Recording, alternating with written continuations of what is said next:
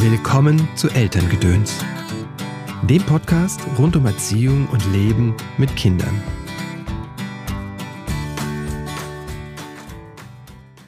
Die größte Schwierigkeit der Welt besteht nicht darin, Leute zu bewegen, neue Ideen anzunehmen, sondern alte zu vergessen. John Maynard Keynes. Und wer hohe Türme bauen will, muss lange am Fundament verweilen. Anton Bruckner. Und wie gefallen dir die Zitate zum Beginn? Kannst mir gerne mal schreiben, äh, das würde mich interessieren. Aber erstmal schön, dass du da bist. Mein Name ist Christopher End. Ich unterstütze Eltern darin, die Verbindung zu ihrem Kind zu stärken und die Verbindung zu sich selbst. Das tue ich in Coaching und therapeutischen Einzelsitzungen, in Online-Kursen und Büchern.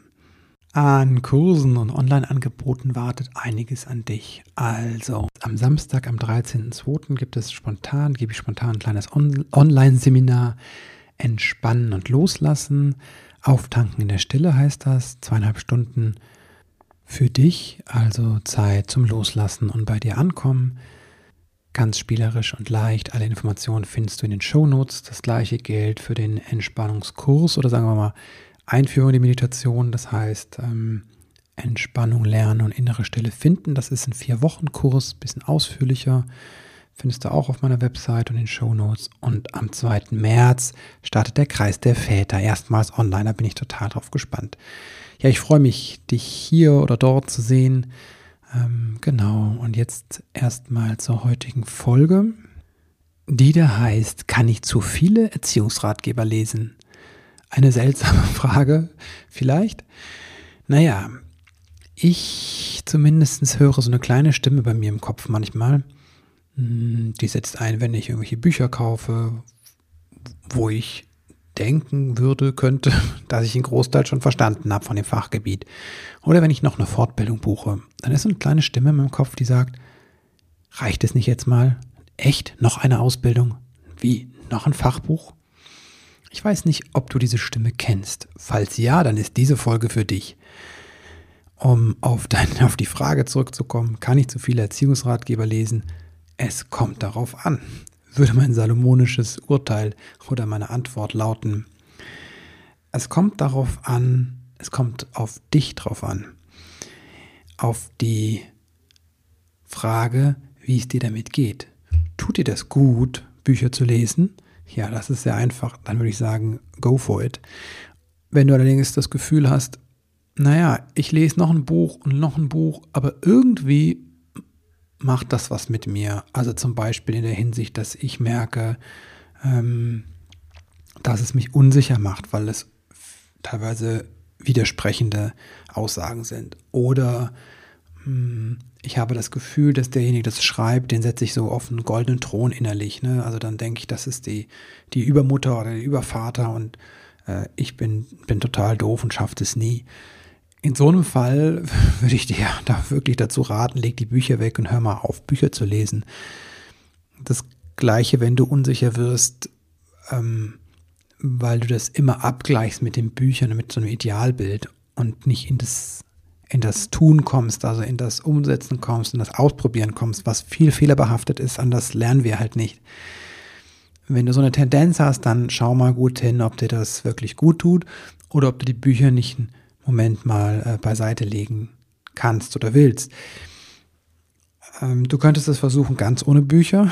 Das ist aber ein großer Schritt manchmal, wenn man gerade so in dieser Unsicherheit-Ecke hängt oder daraus herkommt.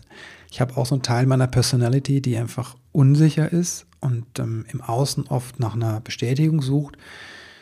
Hm, wenn du das glaubst, dass das dir ähnlich geht, dann würde ich dir auch empfehlen, einfach jemanden zu suchen, der dich begleitet. Ne? Jemand wie ich oder jemand anders, dann kann eine Therapeutin sein, ein Coach sein oder einfach irgendjemand, der dich ein Stück deines Weges begleitet. Du kannst es auch vorher ähm, festlegen, sagen, okay, ich mache das jetzt mal für den und den Umfang oder für den den Zeitraum, auch um diese Stimme im Kopf ein bisschen zu besänftigen. Du kannst einen Kurs buchen oder ein Seminar besuchen. Es gibt ja so viele tolle Angebote, also neben meinen natürlich da draußen. Und das ist manchmal total hilfreich, eine persönliche Begleitung zu haben, wenn wir nicht weiterkommen mit dem reinen Wissen. Weil das Ganze, was wir hier tun, wenn wir neu mit unterwegs sind, also neu Elternsein leben wollen, ist, dass wir uns quasi auf eine unbekannte Reise begeben. Uns fehlt ja die Landkarte im Sinne eines Vorbilds, weil unsere Eltern haben es augenscheinlich anders gemacht. Sonst würde uns das sehr einfach fallen. Ne? Das heißt, wir versuchen es anders zu machen und kommen jetzt in meistens in extreme Stresssituationen, so Kinder, Beruf und dann noch eine Pandemie obendrauf. Und in diesen Stressmomenten fallen wir zurück auf ähm, sehr altertümliche Programme, sage ich mal, im Gehirn, aber auch die Dinge, die wir pers persönlich gelernt haben, sehr früh. Also auf das, was wir in unserer Ursprungsfamilie mitbekommen haben.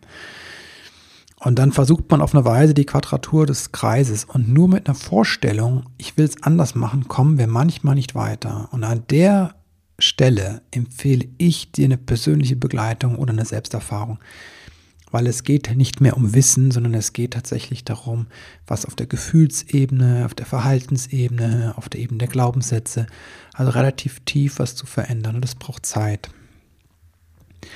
Das ist allerdings auch ein Punkt, an dem Bücher durchaus ihre Berechtigung haben. Wieso? Deswegen bin ich auch ein großer Freund davon, dass einfach viele, viele Menschen schreiben über dieses Thema ähm, bindungsorientiert, beziehungsorientiert, achtsames Elternsein. Das ist total wichtig, weil uns, wie gesagt, dieses Vorbild fehlt. Also wir kämpfen die ganze Zeit an gegen unsere eigene Ursprungsfamilie und eigentlich auch äh, gegen die Überzeugungen von Jahrhunderten oder von Jahrtausenden teilweise, die in der Gesellschaft noch sind. Das ist ein unglaublicher Kampf, den wir da machen. Und er braucht Energie und er braucht immer wieder innere Bestätigung. Gerade für Menschen, die noch zur Unsicherheit neigen ne, oder die auch eher feinfühlig sind und nicht einfach so wie so ein Bulldozer da durchmarschieren. Und da hilft es, sich immer wieder eine Bestätigung zu holen und wenn es nur ein kleines Büchlein ist für 10 oder 20 Euro, das ich mal alle paar Monate lese und lese, ah ja, stimmt, so war das. Auch wenn ich es schon zigmal gelesen habe. Ich brauche das, wie so, ähm, ja, so steht der Tropfen, hüllt den Stein. Ne? Immer wieder so eine Wiederholung, wie so ein Mantra. Ja, okay, ah ja, okay. Nee, Kind anschreien ist nicht gut. Ah, okay, alle machen Fehler, okay. Also es braucht das einfach und das hilft unglaublich und entspannt was, äh, gerade diesen ähm, kritischen Teil unseres Gehirnes, der alles verstehen will ne, und das einsortiert in Schubladen, dem hilft das, wenn er ganz oft das hört, auf einer rationalen Ebene quasi, das bekommt über ein Buch, ah ja, so geht das.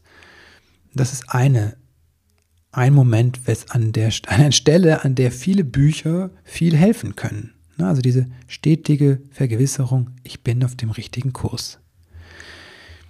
Manchmal hilft auch es aus verschiedenen Perspektiven zu hören.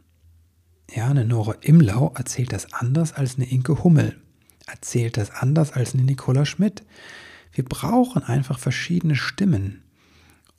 Das ist so wie verschiedene Perspektiven zu einer Geschichte. Und jeder von uns dockt bei jemand anders an, besser an oder mehr oder weniger. Und der dritte Punkt ist tatsächlich auch, dass das Verstehen teilweise auf unterschiedlichen Ebenen läuft.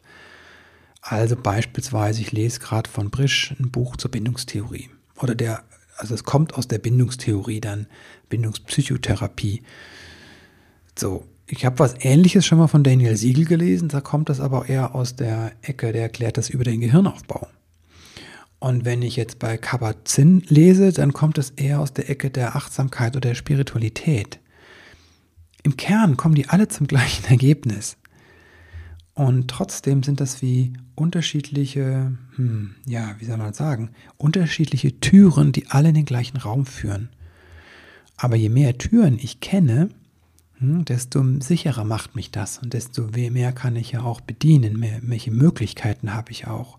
Und der Verstand, dieser kritische Teil, diese kritische Stimme, kriegt mehr und mehr Beruhigung. Das sind meine persönlichen, ähm, ja, Vorteile, die ich sehe, in, darin viele Bücher zu lesen.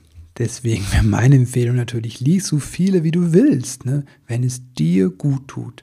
Das ist am Ende des Tages das, was zählt. Also du bist derjenige, der am Ende des Tages zählt. Ja, das waren meine weisen Worte zu dieser Frage, die ich mir quasi auch ein Stück weit selbst beantwortet habe. Kann ich zu viele Erziehungsratgeber lesen? Darf ich noch einen schreiben oder darf ich noch eine Ausbildung machen? War das die, die Antwort, die ich mir ein Stück weit hier selbst gegeben habe. Wenn du mal außerhalb von einem Buch etwas lernen möchtest, etwas erfahren möchtest, dann komm gerne in einen meiner Kurse, wie gesagt, am 13.02.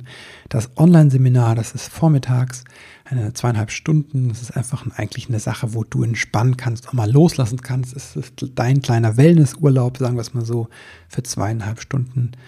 Ähm, ja, dem ganzen Trubel und Stress entkommen.